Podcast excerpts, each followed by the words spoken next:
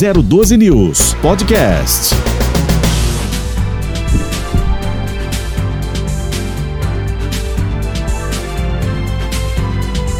Olá, muito boa tarde. Estamos chegando aqui pela 012 News, 4 horas e 3 minutos até as 5 da tarde. As principais informações do Vale do Paraíba, do Brasil e também do mundo. Estamos chegando em 94,5 FM para toda a região de Caçapava, Taubaté, Pindamonhangaba, São Luís do Paraitinga, Redenção da Serra, Lagoinha. Enfim, a gente transmitindo para você com um som de qualidade, o melhor som do rádio do Vale do Paraíba. Estamos chegando para conferir os destaques. O que foi destaque hoje, dia 19 de janeiro de 2022? Confira aí. Jornal da Tarde. É o Jornal da Tarde com os principais destaques. Você nos acompanhando aí pelas plataformas sociais também. São José dos Campos vai fazer teste de Covid-19 somente em pessoas do grupo de risco. A medida acontece pela falta do produto, do teste no mercado. Depois de cinco anos andando pelas estradas do Brasil, o pagador de promessas chega a Aparecida carregando uma cruz de 33 quilos. Polícia Federal prende suspeito de divulgar pornografia infantil pela internet. Isso aconteceu pela manhã aqui na cidade de São José dos Campos. Também vamos destacar que uma ação conjunta da polícia de Jacareí com a de Taubaté prendeu muitos quilos de droga na cidade de Jacareí hoje pela manhã. Este será outro destaque abordado, além dos nossos colunistas, o Luiz Carlos Laureano e também o Fernando Antunes. Está no ar o Jornal da Tarde aqui pela 012 News. Jornal da Tarde.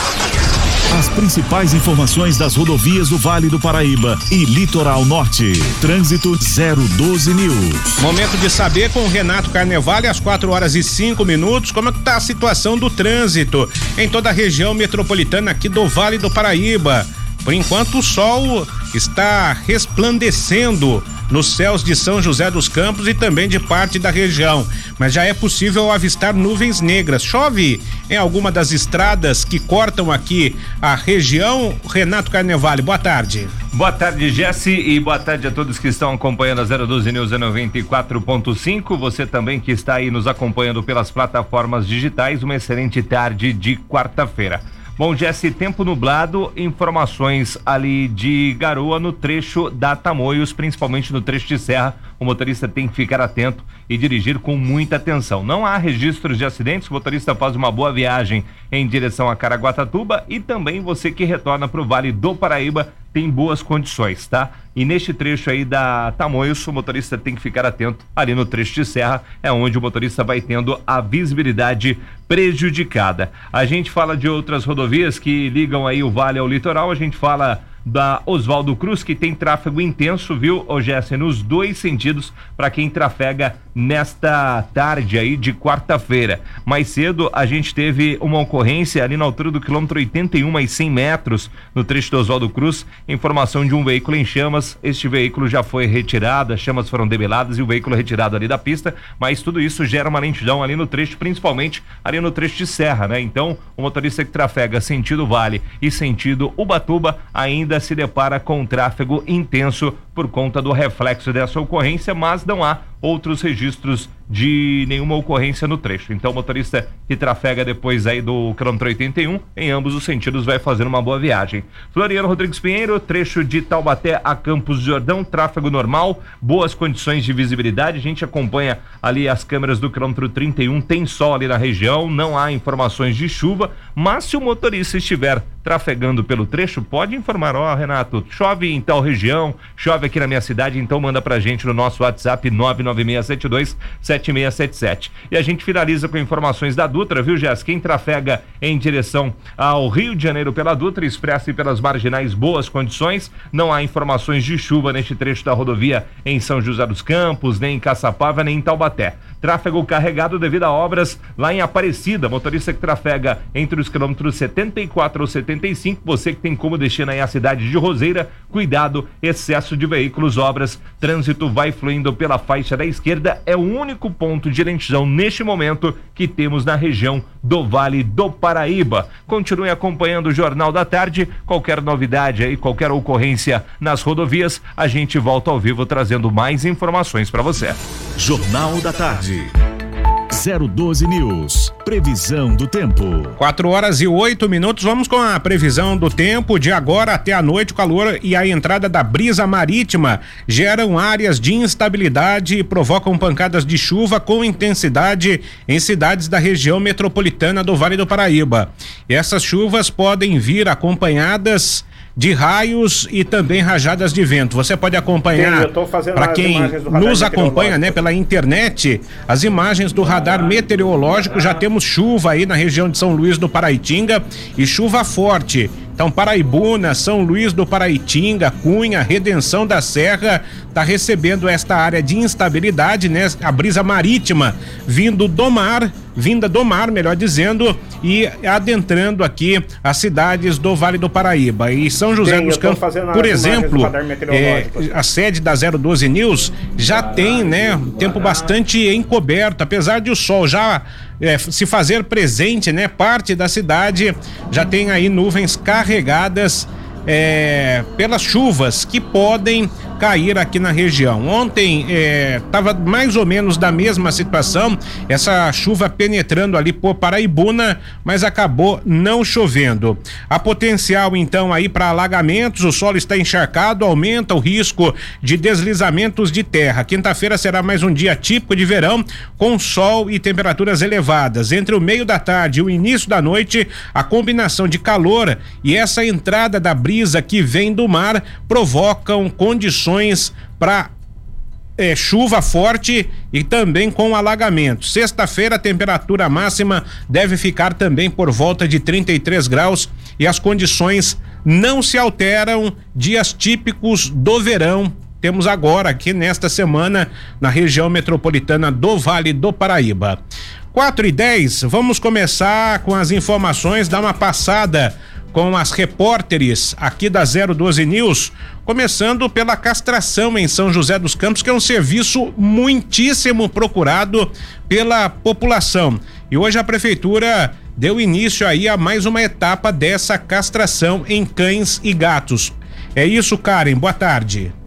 Boa tarde, Jess. Boa tarde a todos. A Prefeitura de São José dos Campos iniciou hoje, né, quarta-feira, dia 19, as castrações dos cães e gatos inscritos no último dia 4, na 14ª etapa do programa Meu Pet Feliz. As mil vagas foram abertas às 9 horas da manhã e se encerraram duas horas depois. Ao todo, 550 inscritos foram convocados pelo Centro de Controle de Zoonoses para a realização das cirurgias e 446 dão segmentos para ser feitas. 152 castrações foram realizadas hoje, estão sendo realizadas, 150 serão realizadas amanhã, quinta-feira, e 144 na sexta-feira, dia 21. A previsão é que os demais inscritos sejam convocados em fevereiro. As cirurgias são realizadas na sala de cirurgias do controle de zoonoses, que fica na rua George Williams, números 581, no Parque Industrial. Os, os inscritos devem estar atentos aos avisos que estão sendo enviados via e-mail e SMS com data e horário das castrações, que são 100% gratuitas. Muito bem, então é, você fique atento, né? Porque a prefeitura sempre está oportunizando para a população a castração por meio desse programa social próximo deve ser aberto em breve. As inscrições terminam rapidamente. Mil castrações realizadas pela prefeitura nessa 14 quarta etapa do programa Meu Pet Feliz. Uma outra ação muito bacana, só que não da prefeitura de São José dos Campos, mas que une duas prefeituras aqui da região neste momento, é uma ação da prefeitura de Caraguatatuba com a prefeitura de São, é, com a prefeitura de Jacareí. Qual é esta ação, Karen? Por gentileza. Agita Férias na Praia. Esse é o nome do projeto que conta com a união de duas prefeituras, a de Jacareí e a de Caraguatatuba. Esta é a quarta edição do projeto que foi paralisado ano passado devido à pandemia do novo coronavírus. A ação vem recebendo crianças de projetos sociais de Jacareí desde o dia 17, segunda-feira deste mês. Até o dia 28 de janeiro, 200 pequenos moradores de Jacareí visitarão, visit, visitarão Caraguatatuba. De acordo com o município, são 20 crianças por dia. Além de se refrescarem na praia, os alunos e crianças de Jacareí participam de atividades lúdicas e práticas de esportes como futebol, vôlei, stand-up, entre outros. Em anos anteriores, durante o Agita Férias na praia, os alunos dormiam na unidade escolar de Caraguatatuba, mas devido à Covid-19, o projeto foi readaptado. Muito legal esse projeto, né? Porque oportuniza para as crianças em vulnerabilidade social a oportunidade, né, de conhecer a praia. Muita gente não teria condições de se deslocar até as cidades do litoral norte para fazer essa viagem, né? Participar destas atrações, destas atividades lúdicas. Parabéns aí às duas prefeituras e que isso se repita com outras cidades da região metropolitana aqui do Vale do Paraíba. 4 e 14, a gente segue ainda agora com a Maíra Costa. A gente vai trazer as informações referentes, né, a uma situação é, tão importante antes da Maíra, entretanto, eu tenho a seguinte informação que é muito, muito importante para aqueles que estão procurando teste da Covid-19 aqui na cidade de São José dos Campos. Os testes a partir de agora. Atenção para você que é morador de São José dos Campos. E esse problema se repete em outras cidades. Os moradores aqui que eh, tiverem Covid-19 eles só serão testados, atenção, os moradores de São José dos Campos, por causa da falta de testes para compra no mercado. Não é que a prefeitura não quis adquirir os testes, não tem testes para todo mundo, como vinha acontecendo até agora há pouco. É, somente as pessoas do grupo de risco serão testadas na cidade de São José dos Campos e a medida passou a valer hoje nas UBSs Resolve, Hospital de Clínica Sul e também o Hospital Municipal. A medida se deve aí, de acordo com a prefeitura, devido à escassez no mercado deste produto. A prefeitura informa as pessoas com comer que as pessoas com comer, comorbidades, eita, que as pessoas com comorbidades precisam apresentar o laudo médico atualizado, datado há pelo menos seis meses, para realizar o teste ou então um documento que comprove sair é, ser do grupo de risco. Nas UBSs, os testes serão feitos apenas no período da manhã, entre 8 e meio-dia. Os atendimentos serão feitos com a entrega da senha a partir das 7 da manhã. Atenção! Se você é do grupo de risco, se você tem alguma comorbidade, acha que está com Covid-19, com uma situação mais delicada, você precisa retirar a senha a partir das sete da manhã, porque se acabar a senha, você não vai conseguir fazer este teste. Então, se programe para você se enquadrar nesse tipo de situação.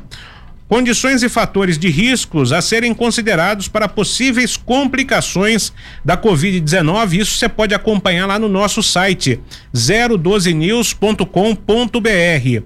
Você precisa ter idade superior, né? A 60 anos, é grupo de risco, apresentar o documento de identidade que contém a data do nascimento. Tabagismo, obesidade, eh, miocardiopatias de diferentes etiologias, né, como insuficiência cardíaca, é, hipertensão arterial, tudo isso faz parte aí das comorbidades e também do grupo de risco. Já já eu falo com a Maíra, ela vai contar a história aí do pagador de promessas, mas antes, né? Você se lembra que a gente tava conversando com a Bruna é, Costa aqui ontem, né? Ela que conseguiu é, um, é, é ela que conseguiu um importante, né? É, eu falei Bruna Costa, coisa nenhuma. O Renato tá me corrigindo aqui. É Bruna Moura, Sei, é, que eu misturei Maíra Costa com Bruna Moura, daí não, não tem como. É, a Bruna Moura, né, ela conseguiu um feito inédito. Ela é uma atleta de Caraguatatuba e vai participar dos Jogos Olímpicos de Inverno lá na cidade de Pequim, na China, a partir do começo do mês de fevereiro. Ela vai é, é, participar da modalidade esqui cross country. E ela conversava sobre a história dela, do mountain bike, como é que foi. E em determinado momento a conexão, ela está na Áustria, a conexão é, se perdeu, nós não conseguimos retomar este contato e a Bruna está conosco novamente para falar a respeito desta situação, deste feito, né? Até falava para ela na última pergunta: se você tivesse aqui nos estúdios da 012, eu colocaria uma medalha de ouro no seu peito. Ô Bruna, a conexão tá restabelecida, Bruna Moura. Obrigado pela sua atenção mais uma vez. Eu acho que dá pra gente continuar um pouquinho daquele bate-papo, né? Você estava preocupada também com a Covid-19, porque precisa fazer o teste antes de viajar. Como é que tá essa situação e como é que você tem, eh, você tem se protegido por aí? Boa tarde. Boa tarde. É, obrigada por, por me convidar né, a, a, dar continuidade a essa entrevista. Ontem, infelizmente, eu não consegui me reconectar aqui, é, porque o local onde eu estou é muito pequeno, né? A, a, conexão de internet aqui ela é meio que limitada, mas espero que hoje funcione. É, bom, é, as coisas aqui estão bem é, preocupantes, para ser sincera, né? Eu tenho que fazer um teste de Covid na segunda-feira.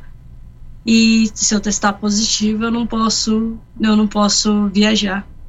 É, é uma coisa muito preocupante porque todo mundo está pegando aqui né? A Áustria é um dos países com maiores índices de infecção. É, eu tô, tô me isolando o máximo que eu posso mas isso isso não, não me cobre 100% dos riscos então, eu estou muito contente, muito feliz com a minha classificação para as Olimpíadas e ao mesmo tempo muito preocupada porque eu sei que ainda não está decidido, né? Pode acontecer de no último momento eu não poder embarcar. Eu estou tomando todos os cuidados e esperando que seja suficiente para que na semana que vem, quando começarem os embarques, o meu nome esteja ainda ali na lista para eu poder representar Caraguá, Caraguá e o Brasil lá em Pequim. É, certamente você vai estar. Tá, é, entregar nas mãos de Deus aí e você vai ter sucesso sem dúvida nenhuma. Outra coisa, eu queria que você falasse um pouquinho da sua história, né? Você teve tem um histórico aí de superação, você não tinha bike quando começou a praticar o mountain bike e depois você foi convidada pela Jaqueline também é uma atleta olímpica para participar com ela de um treinamento no Canadá. Você venceu competições no Canadá, foi diagnosticada com um problema no coração. É, passou por um exame, você pode contar que se eu tiver errado, você me corrige, colocou uma prótese, né? E depois de três meses voltou novamente a treinar em alto nível. Como é que foi essa história? Faz um resumo aí pra gente. É, eu realmente, quando eu comecei no mountain bike, eu, eu, não, eu não tinha né, ainda bike. os meus pais eles me autorizaram depois de um bom tempo de insistência, porque minha mãe tinha medo de eu é, me machucar, porque é um esporte perigoso, né? E aí, quando ela. Não, tudo bem, se você realmente quer, você, você pode, pode praticar esse esporte, mas sabe que a gente não tem condições de te dar essa bike. Não, não tem, não tem problema, eu me viro. No dia seguinte, eu consegui um trabalho de garçonete no quiosque. Em duas semanas, eu comprei uma bike e eu comecei a praticar o esporte, o mountain bike, junto com a menina que na época era minha melhor amiga, os pais dela, né? Todos eles competiam. E foi, eu fui muito bem, né? Já na primeira, minha, na minha primeira competição eu ganhei, a segunda também, eu, tá dando certo. E aí, é, dois amigos de Caraguá que faziam parte da equipe da, de Caraguá, o Luiz e a Cida, eles é, eles viram que a Jaque estava fazendo um projeto em Belo Horizonte e que ia selecionar 24 meninas de todo, todo o país para participar desse projeto. E me mandaram um e-mail, se inscreve, se você for selecionado a gente leva você. Ah, bacana, legal, uma oportunidade. Eu me inscrevi e eu fui selecionada. E eles me levaram realmente, foi então que eu conheci a Jaque. E nesse projeto dela eu fiquei entre as oito destaques que estariam disputando ali durante aquele ano. Quem se destacasse mais no final daquele ano é, receberia um contrato com a marca Scott para o ano seguinte, para o ano de 2011. E então eu sabia que eu precisava fazer bons resultados nas provas para chamar a atenção deles e o, um, um, resultado perfeito seria eu ganhar o Campeonato Brasileiro de Mountain Bike. E foi aí que eu fui na Secretaria de Esporte de Caraguá, o Rubinho era o secretário na época, e, e aí ele até perguntou que, que, que, como que eu posso ajudar. Eu falei, eu quero ir para o Campeonato Brasileiro de Mountain Bike, eu não tenho condições. É, tá, mas quem é você? E aí eu fui explicando, né, que eu tinha começado no mountain bike, que eu tinha essa oportunidade e que eu achava que eu tinha chances no campeonato. E, então ele me deu todo o suporte, eu fui para lá, eu ganhei. E na semana que eu ganhei, eu recebi a ligação da Jaque me chamando para ir treinar no Canadá com uma segunda parte do projeto dela. Foi, foi uma porta imensa que se abriu para mim, porque a partir daquele momento eu comecei a ter a me desenvolver mais no mountain bike, ter mais visibilidade, desenvolvi muito minha parte técnica, ganhei provas lá fora. E aí eu comecei a integrar a seleção brasileira. No ano de 2011 eu consegui esse contrato com a Scott. Tava tudo indo muito, muito bem. Eu fui campeã brasileira também em 2011. E aí eu fui diagnosticada com esse problema cardíaco, né, uma CIA, uma comunicação interatrial. E, e, o médico falou que eu não poderia continuar com o esporte, a menos que eu fizesse uma cirurgia para fechar a comunicação. E eu não, eu não, não tinha condições de fazer essa cirurgia. Eu tinha duas opções para ela: uma seria de peito aberto, coberta pelo SUS, mas que eu ficaria muito tempo na fila de espera e depois teria um ano de recuperação para poder fazer alguma coisa, algum esforço físico fora o risco, e a outra seria implantar prótese via cateterismo, então colocar uma, um catéter na minha artéria e até o coração com a prótese na ponta do catéter, deixar a prótese lá encaixadinha certinho, tirar o catéter, esse era o procedimento. Menos uh, invasivo e, e era a recuperação era mais rápida também, só que não era coberto pelo SUS. Então começou a correria para ver se conseguia fazer, é, conseguir algum apoio para fazer essa cirurgia e não conseguia. E a Jaque foi atrás de um monte de coisa até que ela conseguiu que, me incluir numa pesquisa da, do Instituto Dante Pazanese em São Paulo. E eu esperei cerca de dois anos até eu, eu realizar essa cirurgia. Nesse tempo eu fiquei em depressão, porque eu, eu, eu gostava muito de esporte, sempre né, pratiquei esportes e aí não poder fazer nada foi difícil mas ao mesmo tempo eu tive a oportunidade de conhecer o roller ski, porque na época que a Jaque conseguiu essa cirurgia para mim, foi quando ela foi para o Brasil e para participar de uma clínica realizada pela CBDN, que eles dariam aula de roller ski e ela participaria de um training camp ao mesmo tempo. E ela falou: ah, se inscreve, vai lá na clínica, a gente vai, eu vou estar tá lá, então a gente se encontra, a gente tenta conversar e ver o que, que dá para a gente, quais são as possibilidades de apoio que a gente pode conseguir para você fazer cirurgia. E aí eu participei da clínica e foi meu primeiro contato com a CBDN, contato com roller ski.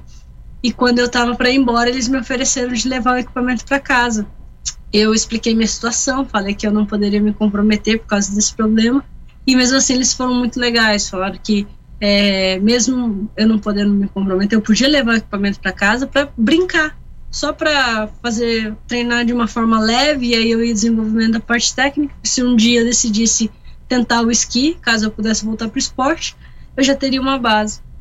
E quando eu fiz a cirurgia, passado o tempo de recuperação, eu, eu voltei para o mountain bike, porque quando eu parei não foi por uma opção minha, mas não deu muito certo, foi difícil conseguir os patrocínios novamente, é, planejamento de viagem era muito complicado. E mesmo antes de eu parar, eu tendo é, um, um, uma boa performance, chances de um dia classificar ali para as Olimpíadas, até já mirando Rio 2016, quando eu voltei em 2014, eu sabia que Rio 2016 seria impossível, porque eu não tinha suporte, eu ainda precisaria treinar muito para voltar ao nível que eu tinha antes. E aí eu recebi a proposta da CBDN para eu entrar para a equipe de esqui. E eles falaram que se um dia eu resolvesse aceitar, eles estariam de portas abertas, me dariam essa oportunidade e me dariam suporte. E foi uma decisão fácil, porque eles me ajudaram muito, né, quando deixaram esse equipamento comigo, também me levaram para alguns campos com a equipe, mesmo eu tendo que fazer coisas mais leves, mas para eu ter um envolvimento com a equipe, foi muito legal da parte deles e me ajudou muito a lidar com a depressão que eu estava enfrentando no momento. E então, a partir de 2015, eu comecei a representar o Brasil em, em provas de ski cross country e estou aqui até então lutando pela vaga olímpica que finalmente chegou. Quando que você compete lá em Pequim?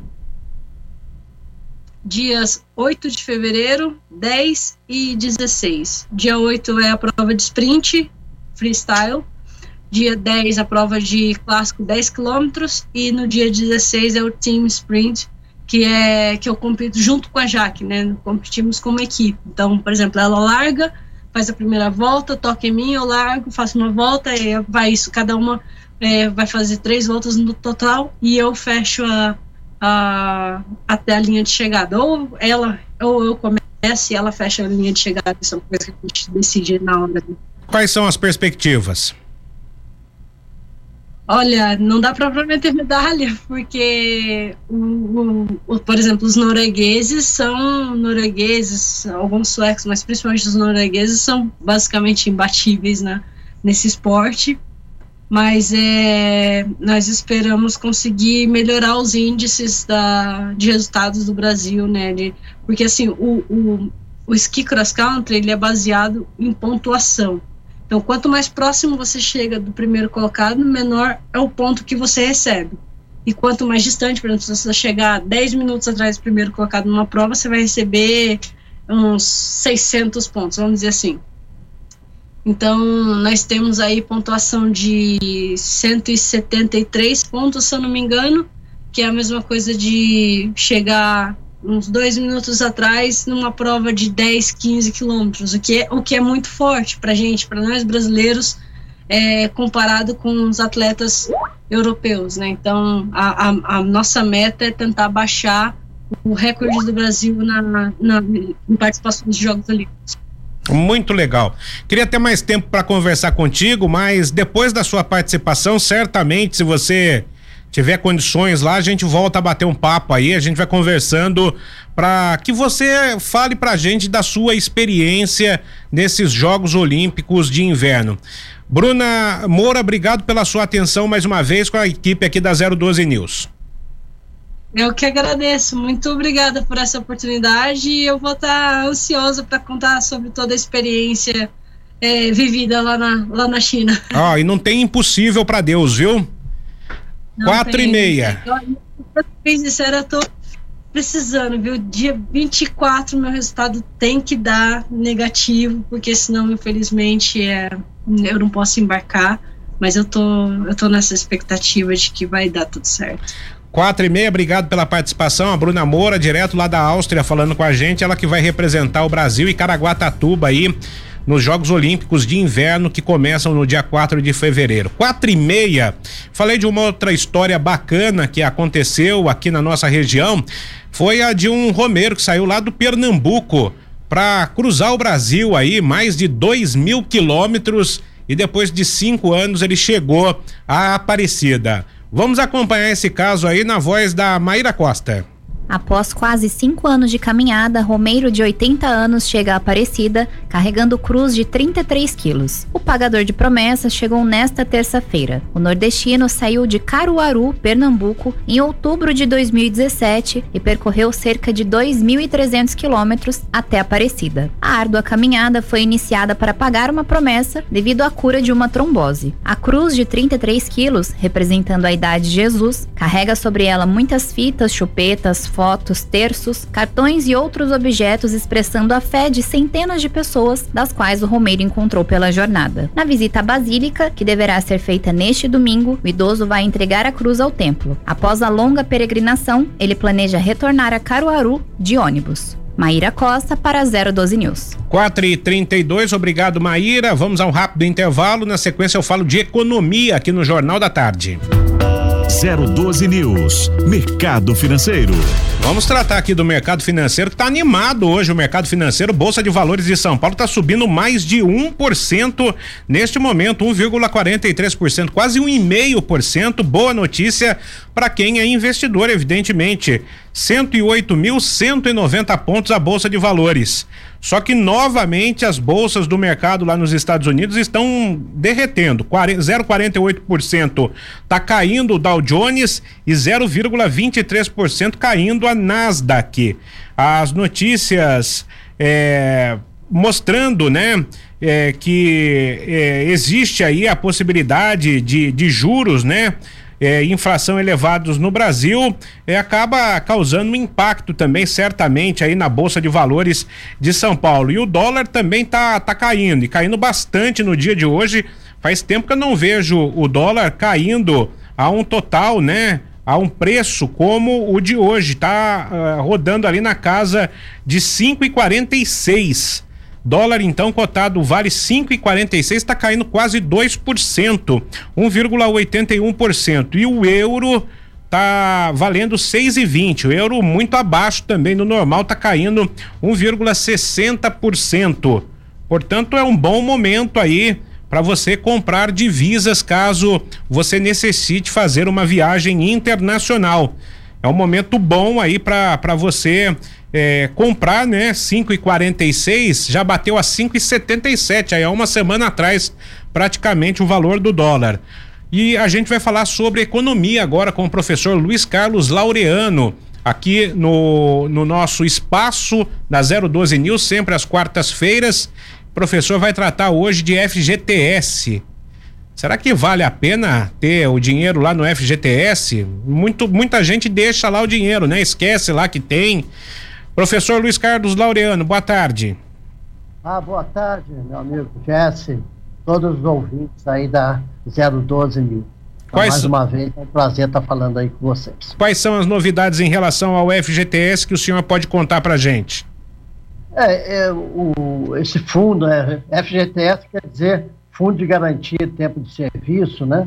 Eu acho que é, é muito interessante porque ele é utilizado é, vamos dizer, uma pessoa que é um colaborador, um trabalhador é mandado embora, às vezes ele fica dois, três, quatro meses procurando e não consegue.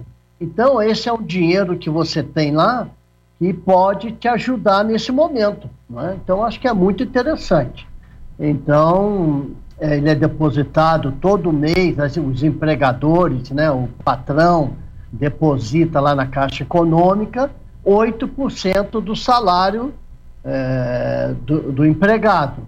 E esse 8%, então, fica lá na Caixa Econômica Federal. E é lógico, é salário, abono, gorjeta, tudo entra esse valor de 8%.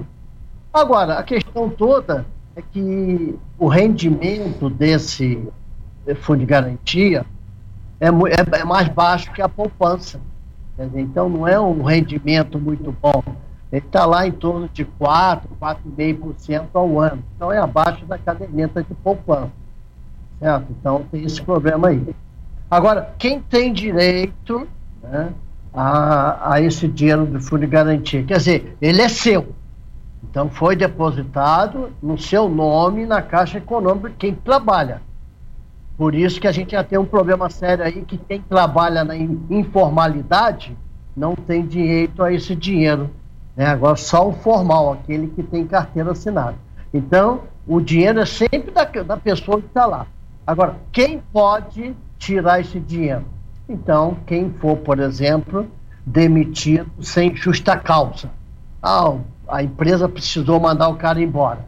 Aí, nesse caso, ele pode sacar o dinheiro que a empresa depositou lá na conta dele e ainda a empresa é obrigada a pagar uma multa rescisória de 40% em cima desse valor que ele tem lá.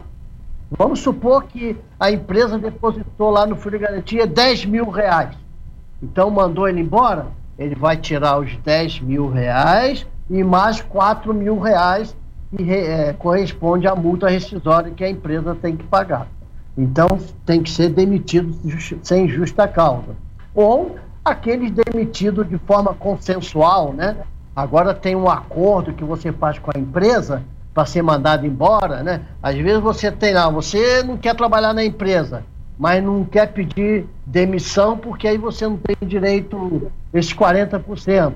A empresa quer te mandar, não manda porque tem que pagar os 40%. Então, existe uma forma consensual que aí o empregado pode tirar 80% desse saldo lá no fundo de garantia e a empresa, em vez de pagar 40%, ela paga uma multa de 20%, tá certo? Então, isso é importante. Agora, quem não tem direito, quer dizer, não tem direito de sacar, quer dizer, quem é que não tem direito a esses 40% que a empresa paga? Aqueles que foram demitidos por justa causa. Então, o cara fez alguma coisa errada, foi demitido por justa causa, ele perde o direito da multa de 40% e ele não pode sacar o dinheiro que está lá no fundo de garantia. Mas esse dinheiro é dele. Futuramente ele pode tirar, tá? Outra coisa, o, o trabalhador que pede demissão. O cara pediu demissão. Pronto. Esse não tem direito à multa de 40%. E ele também não pode sacar o dinheiro que está lá no fundo de garantia mas é dele esse dinheiro. Então, um dia ele vai poder tirar. Ah, quando é que ele pode tirar, então, esse dinheiro que está preso lá? Por exemplo, na aposentadoria, né? Eu agora me aposentei, porque eu tinha lá que empresas que eu pedi demissão, estava tudo lá eh, no fundo de garantia, eu pude tirar, tá certo? É, se por acaso a empresa foi extinta, também pode tirar também é, o falecimento do trabalhador, o trabalhador faleceu. Aí as pessoas, né, que são representantes, pode tirar também isso aí. Quem tiver idade superior a 70 anos, também pode tirar o dinheiro que tem lá no fundo de garantia. Aquele que tem assim doença, por exemplo, o vírus HIV, aquele que tiver com câncer, ele também tem direito, entende? a tirar, tá certo?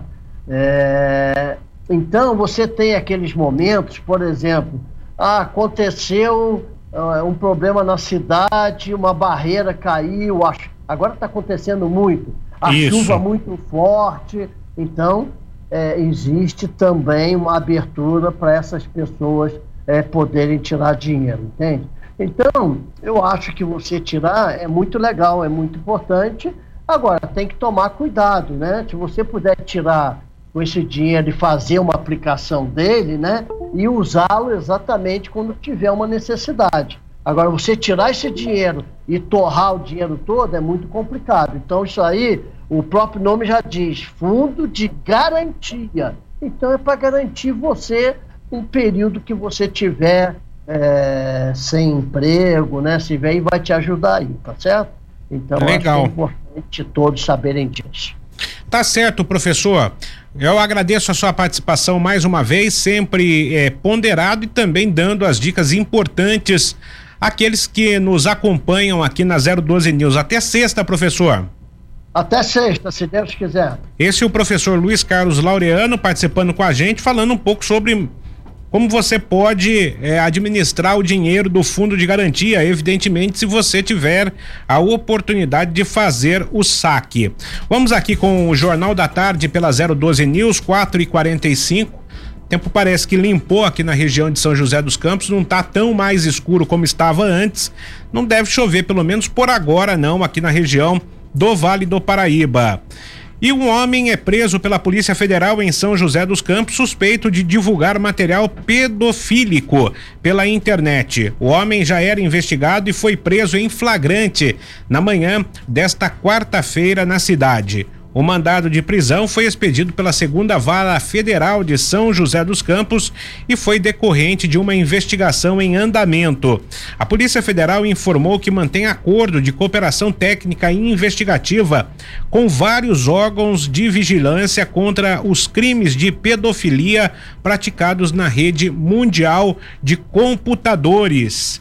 E exatamente por conta do compartilhamento destas imagens nestas redes, neste este monitoramento capturou essa é, essa divulgação em massa pela internet deste pedófilo, né? É, que tinha imagens com crianças e adolescentes e também cenas de sexo explícito e pornografia.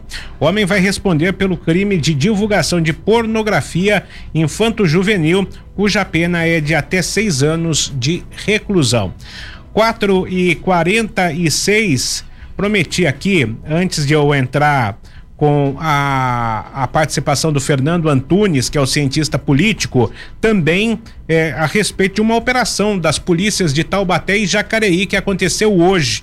A Karen está por aqui e tem mais detalhes. O que, que você fala pra gente, Karen? Uma ação da Polícia Civil desarticulou uma quadrilha que vendia drogas em Taubaté e Jacareí na manhã desta quarta-feira. A polícia iniciou uma investigação de campo logo após receber a denúncia, na qual identificou uma quadrilha criminosa que atuava praticando tráfico de entorpecentes na cidade de Jacareí e também em Taubaté. Após o levantamento de informações realizadas pelo setor de investigação da DIZI e da DEC, foram identificados três suspeitos responsáveis pela quadrilha, na qual resultou em um mandado de busca nos municípios com apoio do GOI. Durante a operação, três suspeitos foram presos. Foram apreendidos 11 quilos e meio de cocaína, 333 gramas de crack, 130 pinos com cocaína, três veículos, uma pistola e insumos para a produção de drogas. Jesse. Muito bem, 12 quilos de droga praticamente apreendidos pelas polícias de Taubaté e Jacareí.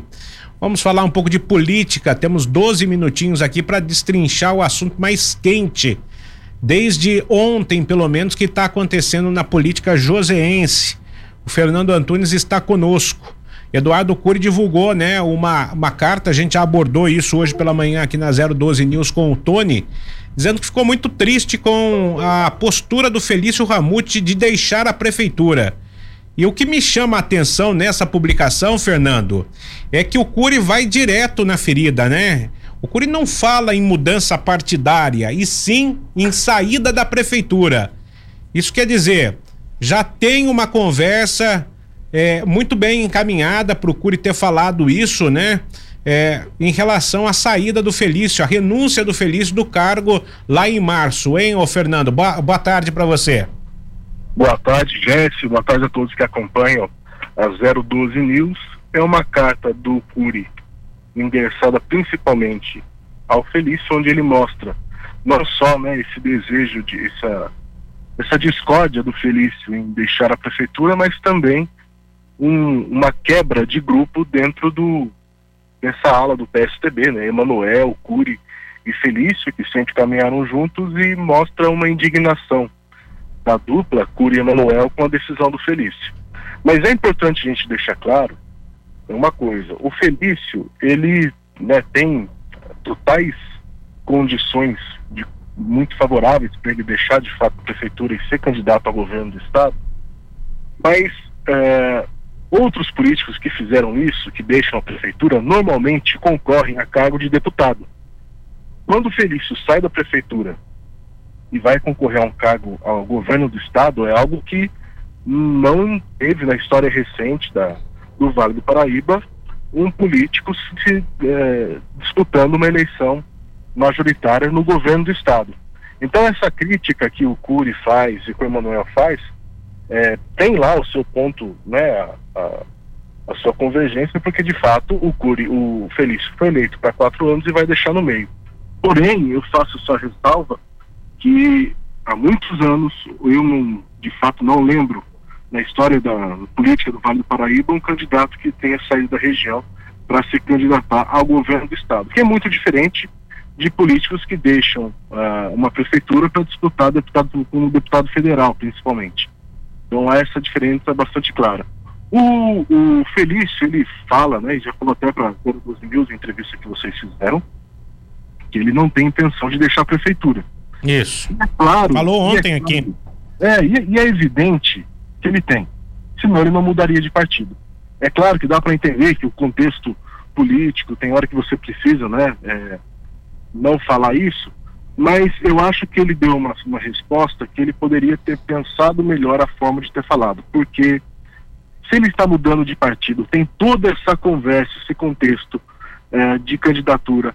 Tem o Kassab falando o nome dele, tem outros prefeitos do grupo que estão chegando ao PSD dizendo que não querem e que o Felício seria esse nome. Ou seja, e ele fala: não, não vou deixar a prefeitura. Ele coloca para ele mesmo mais uma casca de banana, porque ao deixar a prefeitura já é algo que, que vai ter uma certa crítica, ele vai ter que lidar com isso. Isso é fato, né?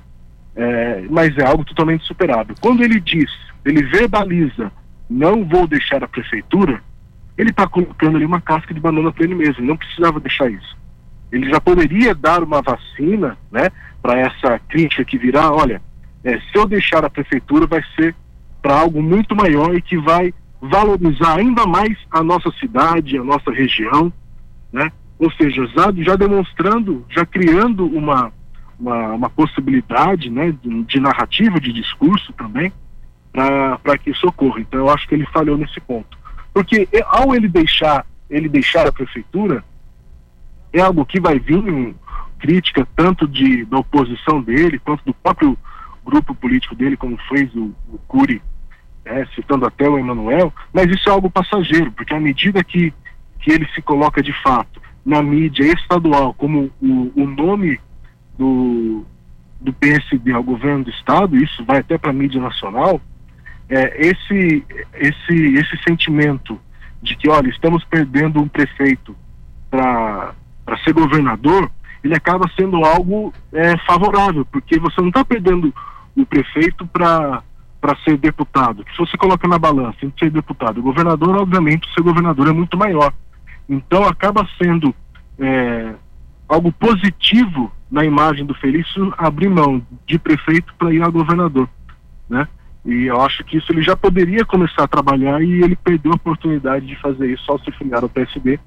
E eu acho que ele errou nessa, nessa mensagem que ele fez. É, mas, mundo, mas de qualquer maneira, Fernando, esse passo, né?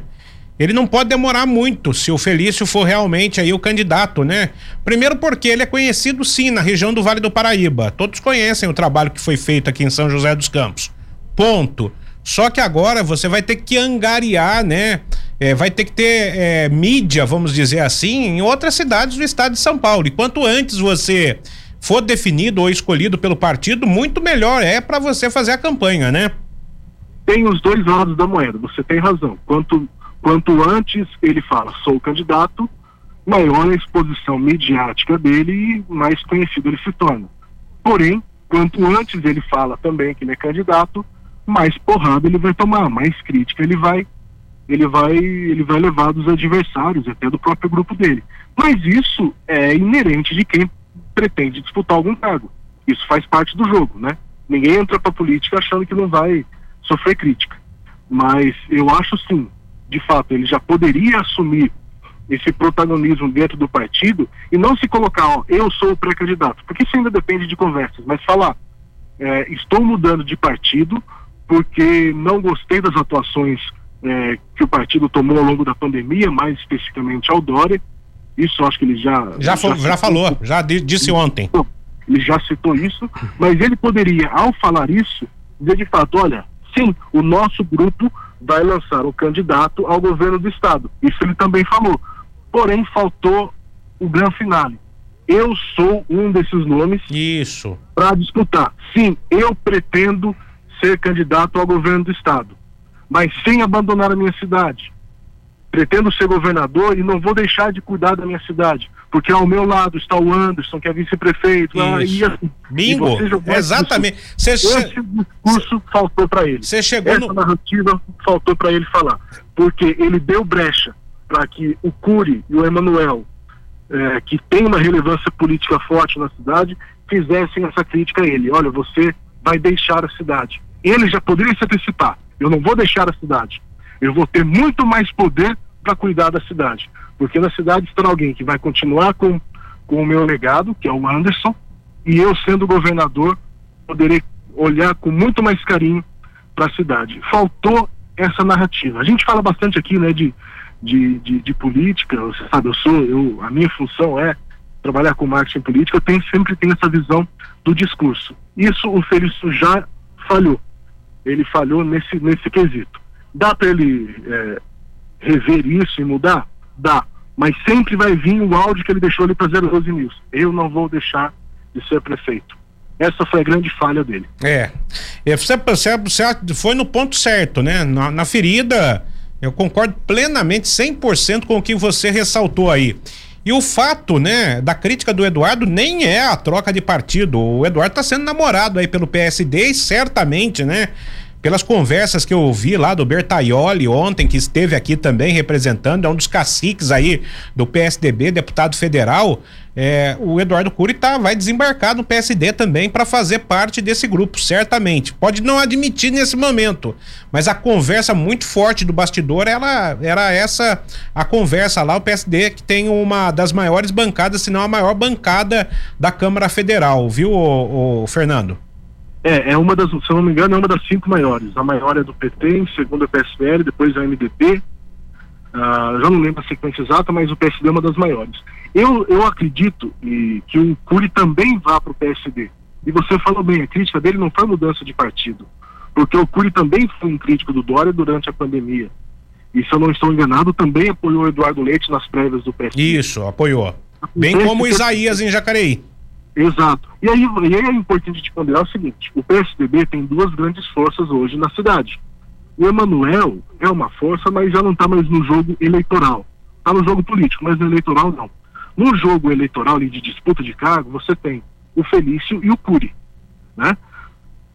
Não dá para a gente deixar de lado uma disputa de ego. Ou seja, você tem um que era deputado federal, o outro era prefeito, e agora o cara que era que seria abaixo de mim isso na cabeça do Eduardo Cury, ou seja, eu fui prefeito, sou deputado federal, o Felício assume como prefeito, é reeleito, e agora vai para governador, opa, eu tenho um cara dentro do mesmo grupo que eu, né, eu, Eduardo Cury, tenho o Felício no mesmo grupo que eu, que pode alcançar um voo que eu ainda não consegui.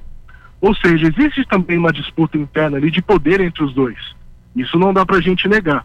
E isso, evidentemente, não vai ser algo explícito, porque os dois tem uma consciência é, política muito forte de não entrar em embate. Mas existe esse jogo de que um está subindo mais do que o outro. Isso existe, então eu, eu senti um pouco disso também é, nessa carta, porque o Eduardo Cury foi candidato a deputado, mas ele cumpriu os dois mandatos, assim como o Emanuel também cumpriu. E eu volto a falar: uma coisa é você deixar a prefeitura para concorrer a deputado federal. Outra coisa é você deixar uma prefeitura para concorrer a um cargo muito maior que é o cargo de governador. Se o Felício perder, ele não retorna como prefeito. O prefeito de São José será o, o Anderson Farias. Ponto. Isso. Mas o Felício terá um prestígio muito forte, muito grande já no, no estado como um todo, porque você tem uma aparição grande.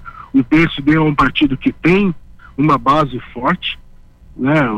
Vão, o Felício pode não ser eleito, mas também não é o candidato que vai ter um, dois pontos. Isso. Eu imagino que ele tem uma votação é, considerável. É, ele já sai com um. Vamos, vamos considerar que ele já saia, né? Tem um minutinho, Fernando. Vamos considerar que ele já saia com um, 2% aqui de São José dos Campos, pelo tamanho da população, né? É, ele já. É, eu, eu acredito que o Felício vai. É, é difícil chutar, mas sim, ele já sai com de, de, de 3 a 5 pontos. É, é isso. Então, é, e ele e tem debate, tem tempo de TV, ou seja, ele vai ampliar o nome dele. Né? A gente não sabe o que, que vai acontecer com o PSD em uma composição de governo federal. Isso. Ele pode, inclusive, é, ele não indo ao segundo turno e algum outro candidato que vá ao segundo turno, o PSD apoia e ele pode virar um secretário de Estado.